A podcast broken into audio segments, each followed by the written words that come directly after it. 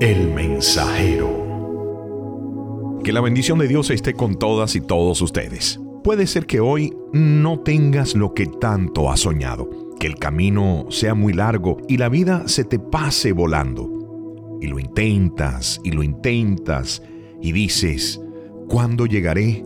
Tienes que creer, tienes que creer que todo es posible ante Él. Creer en el Dios invisible, que no vemos, pero que se hace visible por todas las cosas que ha hecho en nuestra vida, es mantenernos en una actitud de fe, la cual activa las bendiciones de Dios. Si tenemos a Cristo en nuestro corazón, entonces tenemos la llave para abrir la puerta del reino de los cielos. Y entonces podemos vivir confiados en lo que dice su palabra. En Efesios 3, versículo 20, dice, Y aquel que es poderoso para hacer todas las cosas, mucho más abundantemente de lo que pedimos o entendemos según el poder que actúa en nosotros.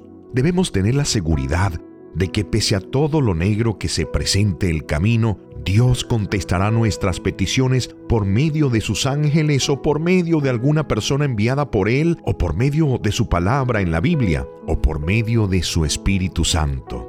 Solo debemos pedir lo que anhelamos en nombre de Cristo y tener paciencia, tener valor y no desmayar.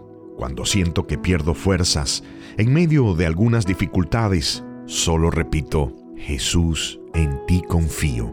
Jesús, en ti confío. Jesús, en ti confío. Y esa palabra, esa palabra me da confianza. Tienes que creer. Todo es posible ante Él. Que Dios te bendiga.